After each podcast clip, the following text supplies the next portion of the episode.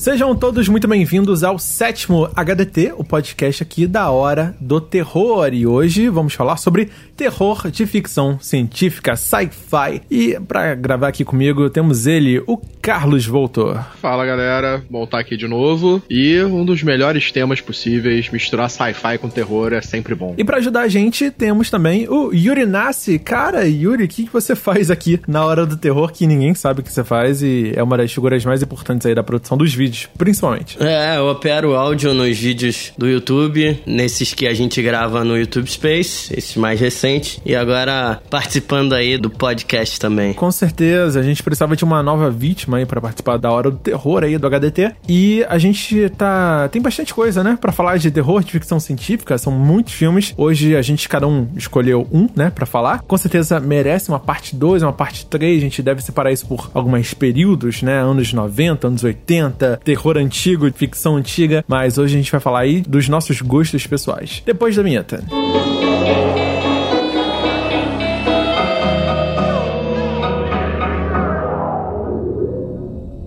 Eu queria começar o programa perguntando para vocês qual filme de ficção científica, né, que você consegue se identificar ali na sua juventude, na sua adolescência, que seja os primeiros ali filmes que mais marcaram dentro desse contexto de ficção científica. Começando com Voltor. Tem um filme que é tipo meio sessão da tarde anos 80, Not Safe for Work, eh, Força Sinistra, que você tem uma nave sendo encontrada por uma, uma espaçonave americana, um ônibus espacial, encontrando o que seriam tipo alienígenas que infectam eles. E aí você tem a protagonista que passa praticamente o filme inteiro nua, sugando a alma e a vida, a força vital de todas as pessoas que ela encontrava. Isso aí foi um filme, assim, marcante também dessa época. E Galaxy of Terror também é outro filme que, tipo, me marcou, assim, de terror, de ficção científica dos anos 80, que na minha infância me pegou. Porra, que filme foda. Me, me fez gostar desse gênero. Cara, sensacional. Esse Life Force, né? Esse Força Sinistra no Brasil, ele é um filme do Toby Hopper, um dos diretores que eu gosto bastante, o cara que criou, né, o Massacre da Serra Elétrica, de 74. E aí ele fez esse filme maluco, Sim. onde tem uma raça de vampiros do espaço, cara. E é justamente isso, eles são, tipo, vários bonecões super secos, tipo, esqueléticos, múmias mesmo, e aí eles vão sugando a força vital das pessoas, né? E aí ele se transforma em, em seres parecendo com os humanos e tal. E é uma ficção muito bizarra e muito incrível, porque na época eles usavam muitos bonecos, né? Muita coisa grosseira e a protagonista aí pelada o tempo todo. Isso realmente foi uma coisa que marcou bastante. E a protagonista era a Matilda May, que povoou, acho que, o sonho de muitos jovens daquela época. E se você quiser ver mais fotos desses filmes todos que a gente tá comentando, você pode acessar lá o website, horaterror.com.br podcast, lá na publicação tem fotos e comentários e sinopse de tudo que a gente tá falando aqui.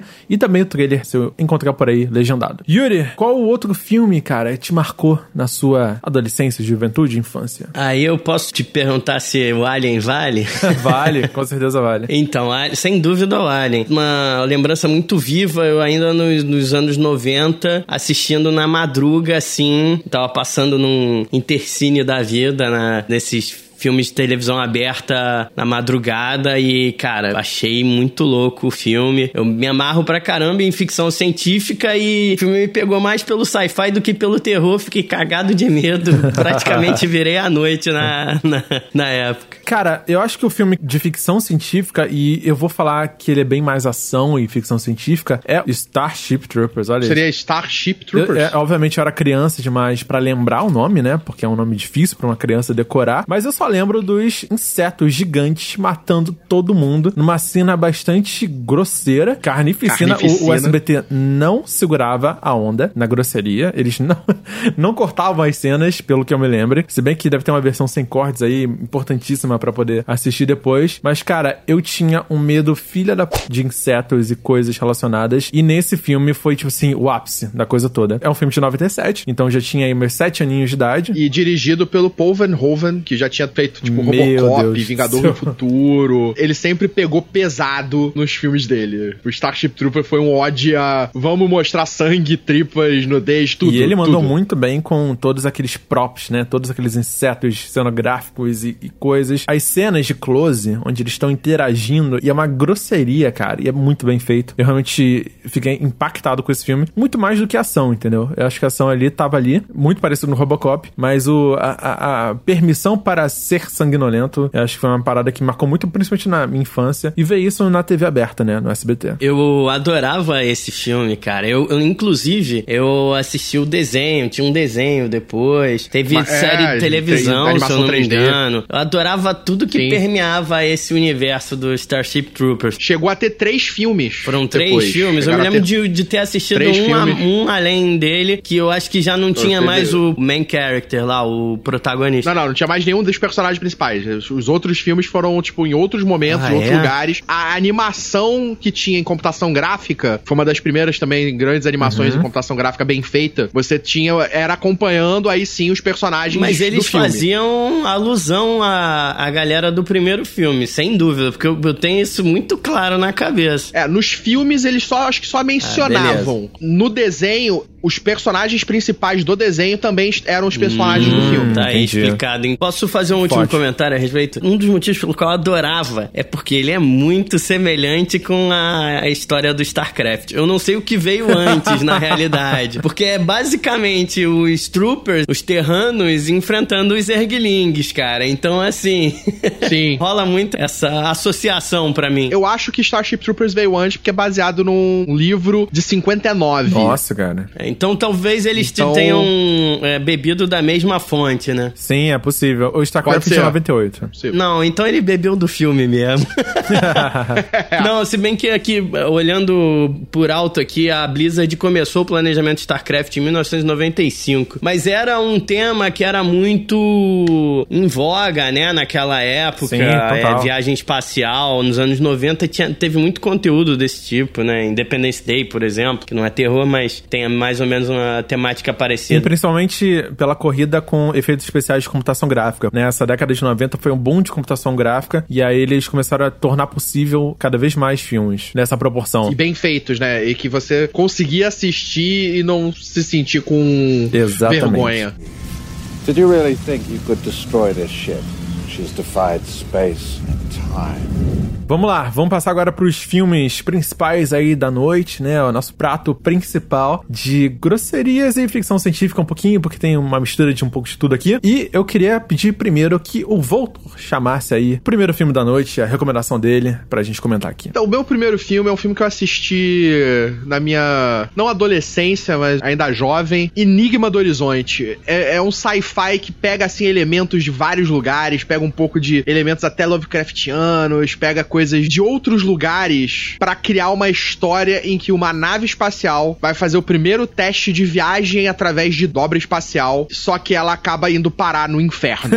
é, assim, a e gente tipo... não sabe o que é o inferno exatamente, até que a tripulação não sabe, né? A tripulação de resgate não sabe o que é até, até entrar na nave. É. Aí, aí... Ela fica perdida por sete anos, e aí, exatamente, ela ressurge e uma nave de resgate é enviada com um dos construtores da nave, que é o Sam Neill, que era o Dr. Alan Grant do Jurassic Park, o arqueólogo do Jurassic Park. Ele faz o cara que construiu a nave Event Horizon, a nave original, né? A nave que vai pra esse. pro um inferno. Né? E aí ele vai junto, Drive de jump, de dobra, e ele vai junto com Lawrence Fishburne, dois anos antes de Matrix. Você ainda tinha o Sam Petrie, que é o cara que faz hoje Gotham, que é o Alfred uhum. em Gotham. Você tinha ainda Richard T. Jones no elenco, Kathleen Quinlan, tinha Jason Isaacs, que hoje tá em Star Trek, do Discovery. Então você tinha aí uma galera conhecida, mas que cresceu bastante depois disso, fazendo esse elenco. E a história ela é bem interessante, ela vai acompanhando esses caras. E na verdade, o inferno são seus piores pesadelos, seus piores lembranças vindo te atacar. Eu acho que poucos filmes me marcaram tanto quanto o Event Horizon. Eu acho que eu sou muito fã, assim, de verdade, desse formato, onde a narrativa é o seguinte: é uma equipe de resgate chegando no lugar e descobrindo o que aconteceu. Para mim, eu acho que assim, é uma mistura um pouco de detetive com sobrevivência, com medo do desconhecido. E cara, pode anotar aí que todo filme, a maioria dos filmes que seguem esse raciocínio, eles conseguem desenvolver uma coisa muito interessante que prende você. Você embarca junto, né, com a tripulação para querer saber o que diabos está acontecendo, o que aconteceu com a tripulação. Bota aí Resident Evil. Você tá é, trabalhando com a equipe Alpha para descobrir o que aconteceu com o, o, time Bravo, né? O interessante você falou do Resident Evil. Eu acho que é. É do mesmo diretor, Paul W.S. Anderson. Tem Resident Evil, ele fez Death Race, ele produziu Pondorum, tem algumas coisas aí que, tipo, Dead or Alive,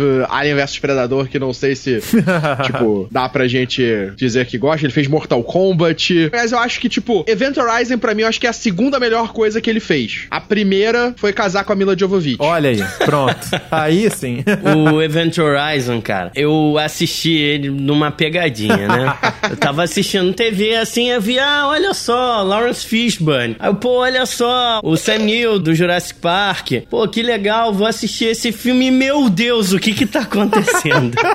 o filme é bem gore, né? É, tipo, é, é, bem gorezão. Mas assim, ele tem um quê de trash que eu adoro, tem. sabe? Ele, ele, É, ele pega até coisas relacionadas, por exemplo, ele tem coisas de Hellraiser, uma, no, um pouco do visual, no esquema do, Caótico. do filme. Ele é um filme gore pra época, porque depois dessa época a gente começou a ter um gore um pouco mais pesado. Tipo, Jogos Mortais, o Albergue. Começaram a ficar um gore mais visualmente pesado. Mas ele trabalha a coisa do medo, do subconsciente, de você estar vendo as coisas que te aterrorizam e o sangue, os cadáveres destruídos. Você tem muito disso no filme que é bem legal. Né? Você tem até uma das cenas que lembra muito Hellraiser, que é quando um dos personagens já enlouqueceu completamente, ele mata outro cara e pendura ele por ganchos nas costas com o peito aberto, aquela cena bem gore e que lembra muito Hellraiser. Me lembra muito, tipo, na realidade, o jogo me lembra esse momento. Fallout 3 especificamente tem uma galera que são, tipo, uns. Me esqueci o nome exatamente agora, vou ter que pesquisar depois, mas enfim. Tem uns caras que eles mutilam os cadáveres dos inimigos e penduram em corrente. É, a semelhança da visual é incrível, cara. é muito semelhante com isso que o Carlos acabou de descrever agora. A semelhança com Hellraiser realmente é bizarra. E, e o, o ponto principal que eu acho que o Carlos pontuou, que eu concordo plenamente, é que pra época, esse filme era muito gore. É que depois a gente teve coisas muito mais bravas. mas assim, pra época, esse filme era muito. Ele abriu meio que uma é, porta pra isso. Exatamente, concordo plenamente com o Carlos. Até porque esse filme, na época, no cinema, ele foi um fracasso. Ele não fez sucesso. Ele acabou ganhando um status de cult com o tempo em home video. E hoje ele entrou meio que pra cultura pop. Ele tem, assim, uma certa fama hoje em dia. Mas no período quando ele foi lançado, ele não foi filme que a galera gostou muito. Eu acho até por causa dessa surpresa toda desse gore, que ele era um filme que foi vendido como um quase não um blockbuster, mas um filme grande, né? Então, tipo, o público não tava esperando esse nível de violência e de gore e de terror no filme. Eu dei uma estudada nesse filme um tempo atrás, né? Eu tava pesquisando sobre ficção científica, eu fiz até um vídeo aí, terror no espaço. Esse vídeo que eu fiz. Cara, eu analisei e esse Event Rise ele tem um culto de fãs muito grande hoje, que foi ganhando ao longo dos anos e tal. Até porque os atores foram ficando mais famosos e tal. Teve todo esse processo aí que as pessoas foram conhecendo o filme. E houve uma batalha aí, principalmente censura, onde o diretor ele tava tentando colocar uma versão um pouco mais sangrenta, um pouco mais, sabe, sinistra, Pesado, algumas sim. cenas, é, pesadas, umas cenas de flashbacks e tal. E aí até o ano passado eles estavam tentando resgatar essa versão. E são cerca de 10 minutos a mais de filme, só que com muito mais cena de gore, assim, muito assim, coisas muito mais explícitas, coisas muito mais grosseiras. É, existem relatos, existem algumas fotos e tal, mas a versão com essas cenas aí foi perdida completamente ao longo dos anos. Um dos produtores tinha essa cópia ali, se mudou para Espanha, e aí ficou perdido, e aí a fita de VHS do ano passado que ele achou não tinha essas cenas. Então, tipo assim, é uma coisa que o próprio diretor, né, o Paul W.S. Anderson, ele comenta muito em convenções de Resident Evil e etc que ele vai. Ele fala desse filme e ele fala das coisas que ele fez caríssimas, assim, efeitos especiais caríssimos que foram cortados. Assim, Tem uma foi... cena em específico, ela parece muito rápida, são flashes assim das imagens, que é quando a tripulação de resgate tá lá, encontrou uns vídeos vídeos da tripulação, né? E tem uma parte final que não dá para ver direito, elas vão limpar, e aí quando eles veem aquilo, é uma cena de orgia de morte, né? Então você tem cenas de sexo misturadas com morte gore, tripas voando, pessoas arrancando membros dos outros, tudo isso misturado. No filme acabou ficando uma cena muito rápida, você mal consegue ver isso. É só o choque de um, de um momento ali e passa. Essa foi uma das cenas que se perdeu, que foi cortada uhum. na sua grande parte, na sua maioria. E interessante que ele usou atores pornôs, pessoas amputadas para fazer os efeitos Meu dessa Deus cena, para fazer com que os efeitos ficassem realistas e fosse bem gráfico. E é com essa que a gente fecha aí a primeira recomendação. A gente abriu bem esse programa aí, esse episódio aí tá ótimo. Tá família, tá family friendly isso aqui. Ótima recomendação. Eu acho que deveria se pegar esse filme, bota num domingo à tarde para assistir com a família. Ah, sem dúvida.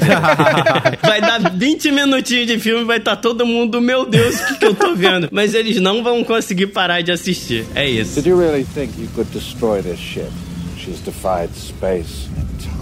Vamos lá, vamos pro próximo filme aqui. Queria pedir para que o Yuri trouxesse o próximo filme aí. Então, eu trouxe aí hoje, a gente vai falar de Eu Sou a Lenda, né, com Will Smith. O filme é baseado num livro dos anos 50, mas ele toma uma, uma outra direção com relação ao livro. Basicamente, a história, uma médica teoricamente curou o câncer, só que isso acabou se tornando é, num vírus que transformava as pessoas num zumbis. Isso tudo a princípio.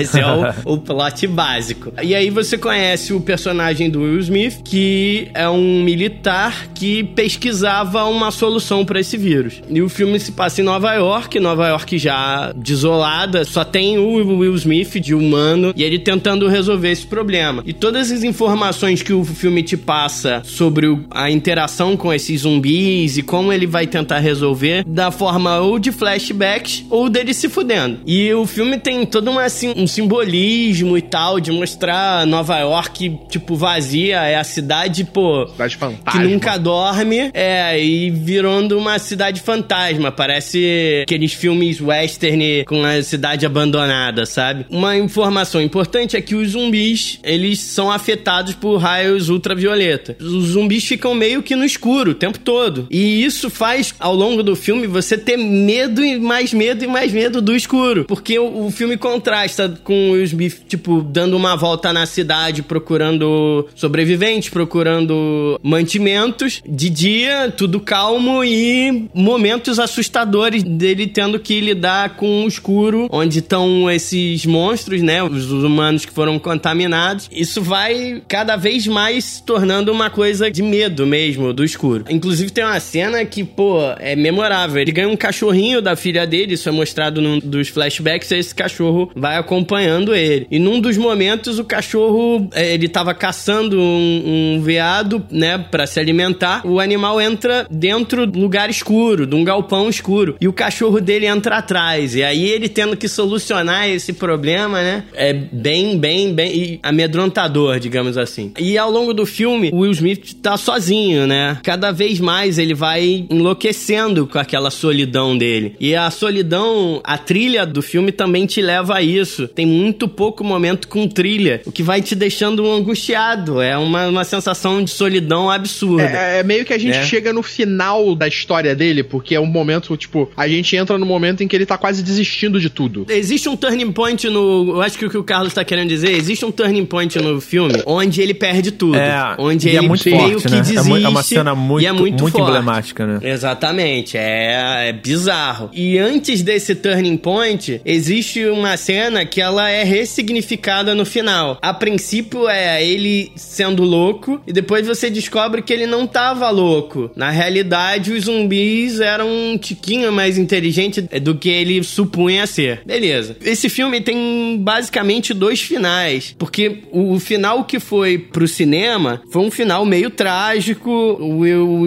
Smith se fode no nos dois, mas assim, ele se fode mais no que foi pro cinema. E existe um Director's Cut que é mais aderente à história original do livro, melhor dizendo. Então vale a pena ver os dois aí. Na época que foi pro cinema, eu me lembro de ter um burburinho falando: caraca, o filme tem um final que, nossa senhora, tô com vontade de morrer junto com esses personagens, sabe? É muito louco isso. Mas assim, é um filme que eu recomendo pra caramba, mas tu tem que ir pensando que vão ter um momentinho ou dois aí que você talvez chore e a solidão do filme te contagia de uma maneira. A atuação do Will Smith é incrível. Ele tá tipo 99% do tempo na tela e você quer abraçar aquele cara o tempo todo, sabe? E aí, pô, você deve estar tá se perguntando, pô, mas você só falou do Will Smith, só falou do Will Smith. É, porque basicamente, tirando os flashbacks, só ele que aparece. Isso. De personagem relevante, Você assim. tem até a brasileira é. Alice Braga no elenco, né? Mas ela meio que aparece da metade pro final do filme e. Acho que não é nem da metade, é. já é bem pro finalzinho mesmo. Ela. Então, basicamente, o Will Smith fica transmitindo uma gravação de rádio falando: Olha, eu tô vivo. Se você ouvir essa gravação, vem cá me encontrar é, em tal lugar. E aí, eventualmente, Alice Braga aparece. Mas assim, eu suponho, eu não li o livro, mas eu suponho que isso seja um pouquinho melhor explicado no livro do que Com no certeza. filme. No filme, ela é meio que jogada na história, tem pouco tempo de tela para você gostar dela, enfim. É por isso que eu só falei basicamente do Will Smith. Eu vou aproveitar É. para comentar também que você falou do livro. É, o livro é de 1954, né? Eu acho que a editora aqui no Brasil que fez uma edição excelente, muito bonita. A editora Aleph ela é especializada em livros de ficção científica, né? Você tem Blade Runner, tem vários outros livros incríveis. E eles lançaram aí Eu Sou a Lenda, uma edição muito bonita, muito mesmo bonita aí. Quem quiser saber mais, tem um link lá na descrição do podcast. Na verdade, esse filme é a terceira adaptação do livro do Eu Sou a Lenda. A primeira é de um italiano, Last Man on Earth, de 1964, estrelada pelo Vincent Price. Nossa senhora. Foi lá longe. É, filme estrelado pelo Vincent Price em 64 e italiano. Mas o filme é interessante, o filme é legal. Vale até a pena, quem quiser se aprofundar mesmo na parada, vale a pena ver. E tem uma outra versão aí americana, 71, que é chamada The Omega Man, estrelada pelo Charlton Heston. E, Inclusive é com o Charlton Heston. Você provavelmente, se for mais velho aí, tiver 30 anos ou mais, você provavelmente viu esse filme passar aí na TV em algum Sim. momento da sua vida. Passavam muitos filmes do Charlton Heston na TV aí nos anos 80 e até no 90. E esse filme serviu de inspiração pra caramba até pro roteiro desse com o Will Smith, o The, The Omega, Omega Man. Man. com o, o Charlton Heston. O outro filme com a produção italiana é uma coisa assim mais esquecível. Mas se você curtiu Eu Sou a Lenda, eu sugiro você assistir. Eu mesmo tô curioso pra tentar arrumar esse filme aí pra assistir. Eu tô vendo algumas fotos aqui do The Omega Man e, cara, os monstros são uma coisa muito Madrugada dos Mortos aí, meio azul, sabe? Muito parecido aí, só que são Sim. vampiros. E aí tem atores negros que também são meio azuis. Eles usam, todo mundo usa óculos Ray-Ban aí, preto. todo mundo descolado aí por causa Então- do sol, né? Então tem que usar óculos escuros, todo mundo descolado. É que eles uma- são diferentes, né? O estilo deles é bem diferente do da versão recente. Total, né? completamente. A versão do Will Smith, eles foram gravados com atores mesmo, maquiados e tal e tudo mais. Mas a produção achou que aquilo tava meio trash. É. E decidiram enfiar CGI em tudo, em todos os monstros. Ficou bom? É, mais ou menos, mais ou menos. Assim, não ficou ruim. A CG é ok. Só que assim, o filme de 2007, estamos agora em 2018. Já ficou datado. Já. hum, Os monstros já não me convencem mais. Talvez em 2007 me convencessem, entendeu? É, esse é o problema com o Charlton Heston. Ele parece uma parada com uma pegada levemente trash, porque é antigão e tal, mas ele não envelheceu mal. Exato. Ele continua com uma pegada legal. O do Smith, talvez daqui a 20 anos, você olhe pra essa CG e fale: Nossa senhora, Que coisa horrível." que vergonha alheia. É. E o do Charlton Heston não vai ter esse efeito, entendeu? Tanto que os Simpsons fizeram uma homenagem a esse filme do Charlton Heston num dos episódios de Sexta-feira 13, de Casa dos Horrores deles, né? Do Homer Man. Meu Deus do céu, Ah, cara. maneiro. Eu não sabia Tem um disso, episódio não. dos maneiro. Simpsons que é homenageando o Omega Man com essa pegada e é exatamente igual ao, ao- ao Omega Man do Charlton Heston. É, essas imagens aí vão Ah, estar lá no- na postagem também pra vocês olharem. A última pegada que eu queria falar é que o filme, ele tem uma relação assim esquisita. Os dois finais, principalmente, eles te dão duas relações diferentes com a história. Numa, o Will Smith, ele meio que entende que ele é um, o escroto da história, assim, né? E aí ele dá mais uma profundidade. O filme te leva a crer o tempo todo que o Will Smith era o bonzinho. E aí no final, você se dá conta de que a moral é meio. não é preto e branco, entendeu? Você se dá conta de que o Will Smith não tava tão bonzinho assim. Enfim, eu não quero estragar o filme para ninguém. No final original, que foi pros cinemas, a coisa tomou um quê mais religioso, assim, uma pegada. O Will Smith é o salvador da pátria enviado por Deus, quase, é quase messiânica a parada, entendeu? E rola uma parada meio que de mártir. Eu não gosto da pegada do final original. Eu adoro o filme, eu assisti no cinema na época, mas aquele final meio que não me desceu na época. E mas esse final do, do diretor para mim faz mais sentido com a história, sabe que ele te entrega, te dá essa moral dúbia aí, talvez o Smith não seja o bonzinho da história. Mas beleza, só assistindo pra você ver. Did you really think you could destroy this ship? Eu queria puxar o terceiro e último filme da noite, é o Enigma de Outro Mundo, o clássico de John Carpenter. Carpenter. Eu, eu tenho língua presa, eu não consigo falar direito o nome desse diretor, mas para mim, cara, é uma das histórias mais sensacionais. Eu sou apaixonado por locais desoladores, né? A gente tem um helicóptero norueguês perseguindo um cachorro ali na Antártica, né? Desoladora, num ambiente inóspito, e eles estão perseguindo, tentando matar esse cachorro com um tiro, com uma granada, com alguma coisa, até que eles se deparam com uma base americana ali avançada de pesquisa e os americanos não entendem nada. É, nesse processo todo, o helicóptero acaba caindo, explodindo e a galera ali dentro morre. E o cachorro continua vivo. A partir desse momento, uma criatura, né, que era o cachorro, que estava dentro do cachorro, ela toma conta da base, ela se infiltra entre os humanos e durante o filme inteiro a gente vai ter que ter um mega elenco tentando descobrir quem é o alienígena, quem é a criatura que tá se fazendo passar por um dos seus amigos. E, cara, é um clima maravilhoso. Você tem um grupo de pessoas trancafiada num local, né? Sem comunicação e coisas vão dando errado e você não sabe se o seu amiguinho é o assassino, a máquina mortífera, com efeitos práticos maravilhosos, dignos de Oscar e tal. Mas, cara, realmente é um filme que marca você como ficção científica, como filme de alienígena, como filme no gelo. Cara, ele é referenciado em tudo que você imaginar de cultura pop. Para mim, é o filme definitivo aí para quem gosta desse tema de suspense com o clima da Antártica. O que eu acho interessante nesse filme é que a primeira cena do filme, né? A primeira cena do filme ela abre assim, você tipo, caralho, que porra é essa? Depois, quando você começa a ver o filme, que é uma nave espacial chegando na Terra. É essa a primeira cena do filme. Tipo, não mostra quando, não mostra o que que ela tá fazendo, onde ela vai pousar, ela só, só mostra uma nave chegando na Terra. Pode ser milhões é. de anos atrás, pode é. ser. E você vai descobrir isso depois, né? Você vai descobrir essa. Quando essa nave chegou, quando eles forem investigar o que estava acontecendo, né? Por que, que esses noruegueses foram parar lá na base e começar a atirar nesse cachorro, jogar granada, por que que eles foram lá, né? Você tem aí o Kurt Russell fazendo meio que o personagem principal da história, né? E essa coisa deles isolados, isso é uma adaptação também de um outro de um livro, que também sim, já sim. teve um outro filme de 51. O livro é de 38 do John Caramba. W. Campbell. Essa galera dessa época tinha umas ideias muito fodas.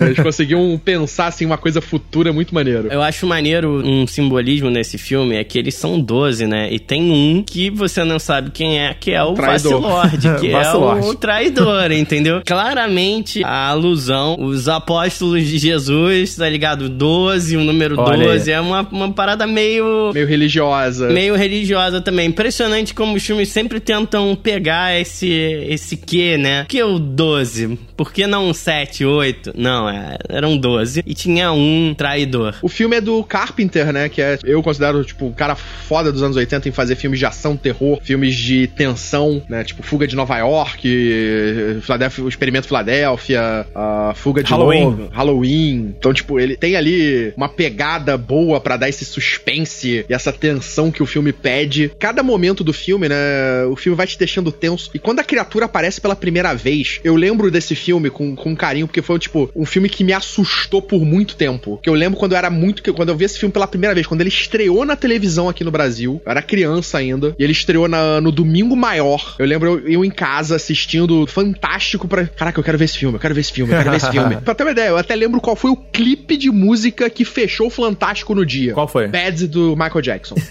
então, tipo, esse filme ele marcou muito forte a minha infância pra ter essa vontade hoje em dia de gostar de terror. Eu não lembro exatamente em que ano foi isso. Eu era criança, eu era bem novo ainda, mas eu, eu lembro de quando a criatura aparece pela primeira vez, que é aquela criatura, tipo, com patas meio, tipo, saindo da cabeça do cara, com tentáculos, pernas de aranha. Caralho, que porra foda é essa? Meu Deus! Caraca! E isso povoou, tipo, a minha mente por muitos anos. Foi realmente muito bem feito, né? Todos as, os bonecos e monstros, porque como é uma coisa alienígena que se transmuta, né, do corpo humano, é realmente a gente entra naquele terror corporal do Cronenberg, né? Do diretor que já fez A Mosca, fez vários filmes que exploram a distorção do corpo humano, né? De várias formas possíveis. É, e ele lembra esse... muito o cachorro do, do Cronenberg do A Mosca. Né, Exatamente. Né, que ele usa pro teleporte. Primeiro capuz, é, é bizarro aquilo. Eu acho que é o um macaco, não é o um macaco? Eu acho. Não, era o macaco, era o macaco. Era o macaco. cachorro é, é, é, o do The Thing. Tem uma coisa legal, eles fizeram legal em termos, né? Porque eu acho que ficou aquém do que poderia ser, que foi o prequel continuação desse filme de 2011. É, só explicando que... antes, antes de você continuar comentando sobre, é porque no filme, né, de 82, os americanos vão até a base dos noruegueses e eles encontram a base desolada. Então, Exato. existe também esse artifício, né, de você tentar descobrir o que aconteceu com aquela base onde todo mundo desapareceu. Você e tem aí... um mistério, exatamente, a coisa do mistério, Isso. eu tenho que descobrir o que que tá acontecendo. Que é irado, é, é muito Sim, irado muito bom, também. é muito bom. E aí tem o filme de 2011, né? O filme de 2011 que é contando a história dessa equipe norueguesa, né, do, dos noruegueses, o que aconteceu, do momento que eles encontram a nave e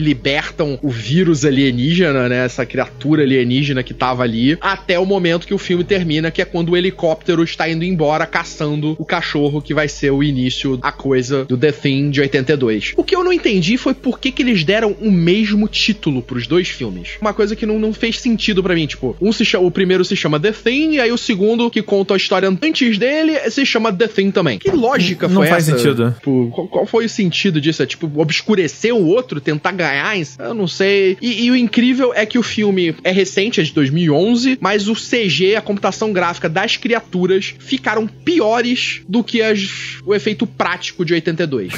é, esse é, um, esse é um negócio que eu comentei mais cedo aí no, na nossa gravação e que, cara, isso é muito verdade. Tipo, os filmes anteriores aos anos 90, eles podem às vezes até ter um ar meio trash, mas o efeito vai ser prático sempre e ele vai te entregar o, o efeito, entendeu? Ele vai te entregar a solução para aquele problema de mostrar o monstro, seja lá qual seja a coisa em questão. Mas assim, dos anos 90 para cá, a gente tem uma série de CGs tão mal feitos que não seria melhor fazer com efeito prático, sabe? E vai sair tão mais caro fazer computação gráfica naquele nível de cenografia, de tudo, de, de correção, de modelagem. Cara, às vezes sai muito mais prático, literalmente fazer a coisa prática, né? É, é uma coisa que me choca às vezes, como certas decisões criativas, né? Pelo comodismo, ou pela preguiça, ou porque acha que a estética vai segurar, e a gente, na verdade, só quer a coisa real, sabe? A coisa que a gente, a gente amava, a gente gostava muito. E fica é, deixando não, a desejar pra caramba. Eu não sei se essa relação custo hoje em dia funciona. Eu não sei, eu acho que, tipo, o custo talvez hoje do CG seja menor do que o do efeito prático. É, hoje 2018. É, né? é 2018. Talvez agora a gente já tenha passado desse ponto de inflexão. Talvez hoje em dia fazer o CG seja mais fácil, mas assim, se a gente vê, tá falando de filmes de oito anos atrás, talvez não seja esse o caso. Eu acho que vivendo o dia a dia de set, eu acho que essa decisão normalmente é feita na pós. Você filmou, não ficou maneiro, e aí qual é a solução que sempre dão? Mete um computador aí e resolve. É.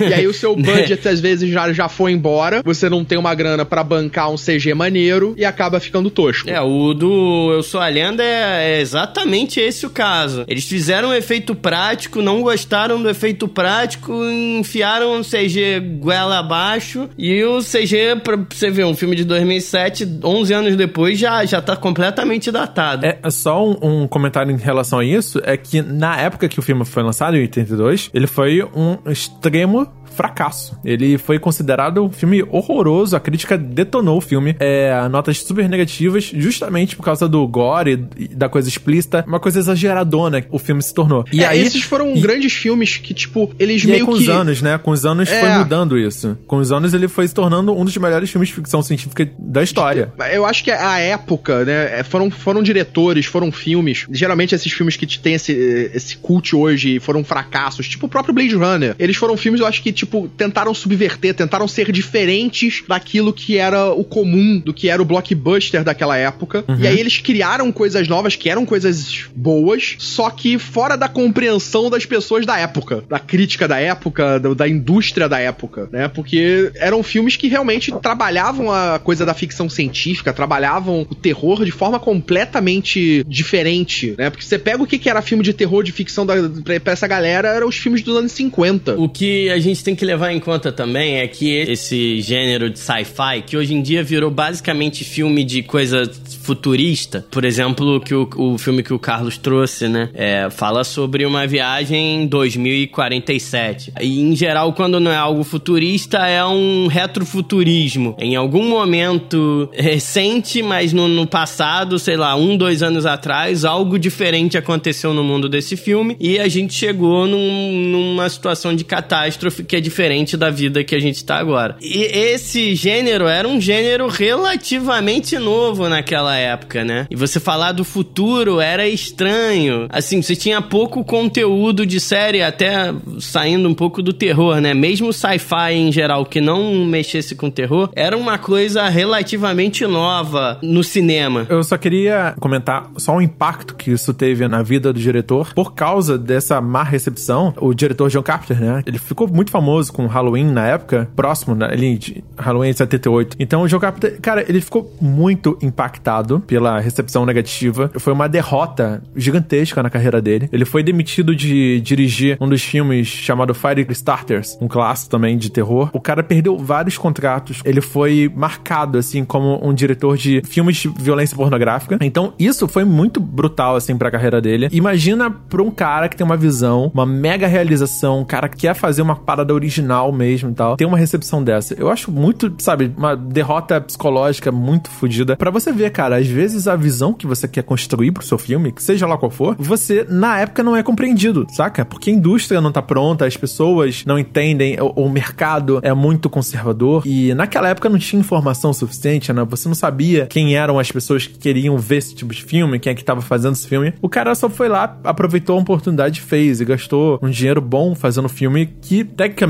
é excelente. E pra época a história foi muito grosseira, muito exagerada, não teve uma profundidade que eles esperavam de um acadêmico, sei lá, de um, de um cara assim. E no final do dia ele só queria fazer um filme fora de alienígena e, sabe, suspense thriller. Eu acho importante a gente saber dessas coisas, esses detalhes às vezes, quando a gente admira tanto um filme, né? E você não imagina que na época foi uma desgraça, uma derrota total. É, e o sinistro é que era uma época bizarra nos Estados Unidos, né? Porque eles estavam em recessão, eles estavam. Tinha acabado de lançar ET, porra, faturou uma grana alta, eles queriam filmes família. E aí vem esse filme que é um filme pesado, um filme, tipo, sombrio, que mostra o lado mal, ruim das, das, das pessoas, uhum. mostra conflito, e a galera não, não, não aceitou, né? Não, não, recebeu bem. Ele ficou atrás de Poltergeist, ficou atrás de muitos filmes de 82, tipo Conan o Bárbaro, A Ira de Khan, Tron, filmes que foram lançados nessa época. E bem forte, né? São uma seleção de filmes muito forte. Se você tivesse adiado aí um pouco, né? Botava pro 83,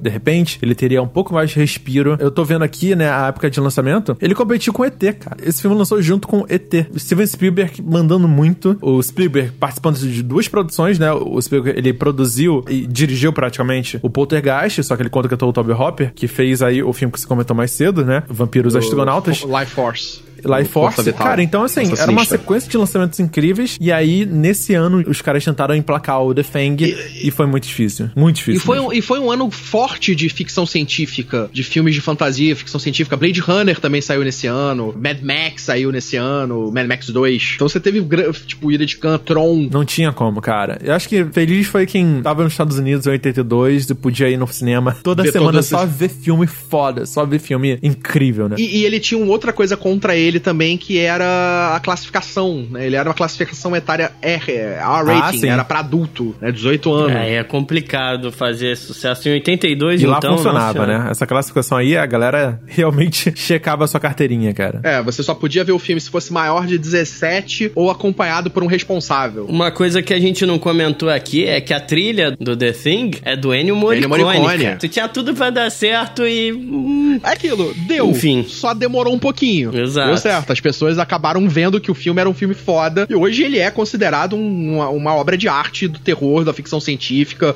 não só pelos efeitos práticos das criaturas que funcionam até hoje. Eu revi o filme há pouco tempo. Funciona, As criaturas claro. funcionam até hoje. Tipo, você pega o filme de 2011, as criaturas não funcionam. Elas não funcionam. Tipo, em 2011 eles estavam ruins, hoje eles devem estar terríveis. Mas é. esse The Thing, esse de, dois, de 82, as criaturas funcionam. Você vê que beleza, são bonecos, mas você tem a sensação real daquilo. É muito bem feito. A gente vai ficar aí no aguardo de, de novos filmes, né? Com essa, meio que com essa temática, com essa área desoladora, né? Eu, eu fiquei muito fã do, da série The Terror, né? Que a gente comentou, eu muito e Volta, boa. Que tem essa pegada um pouco, né? Tipo, qual é a ameaça que existe ali fora, né? A gente tá é, aqui isolado, o... existe uma ameaça rondando entre nós, a gente não sabe se é nosso amigo, se é o nosso cachorro. E, cara, eu sinto realmente muita falta. Eu espero que o Del Toro consiga em um dia fazer Montanhas da Loucura, que ele merece. Ou, oh, quero muito ver isso. Que acho que vai ter bastante dessa pegada de exploração e, e raças alienígenas e coisas e tal. Mas, por enquanto, a gente fica por aqui, porque nosso tempo acabou. O HDT é rapidinho assim mesmo. E mais semana que vem a gente tá aí comentando outros filmes e com certeza a gente retorna para falar sobre mais filmes de terror sci-fi. Essa aqui é só a parte 1, mas a gente vai abordar aí outras épocas e fazer algumas coisas mais específicas, mas a gente tem muito o que falar. Eu queria agradecer demais a participação aí de Carlos Voltor, onde a gente pode encontrar, Carlinhos. Sempre bom estar aqui. Vocês podem me encontrar em qualquer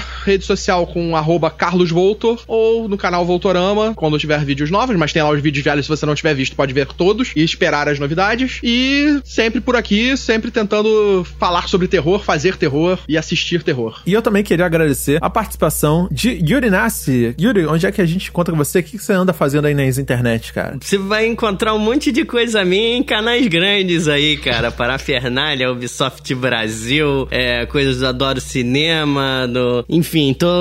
eu tô em muitas coisas, mas eu não tô com a minha carinha ali, né? Mas você me encontra no Facebook, Yuri Nasser, e no Instagram, yuri.nasser. Se quiser mandar mensagem, trocar ideia sobre cinema, estamos aí. E se você estiver gostando do HDT, entra lá no site, horadoterror.com.br podcast e comenta nos episódios. A gente tá sentindo falta aí dos comentários. É realmente muito importante pra gente sentir o que a gente deveria melhorar, quais os temas que você gostaria de ouvir por aqui. Então, não deixe de pra fazer isso depois. Entra lá no seu celular ou no computador, que seja. Entra lá no horadoterror.com.br podcast e comenta aí os episódios que você gostar pra gente saber se a gente tá fazendo tudo certinho e o que, que a gente ainda não falou e a gente deveria estar tá falando. Muito obrigado até aqui, eu sou o Fernando Descon e até o próximo episódio da Hora do Terror. Valeu. Valeu, galera. Valeu, galera.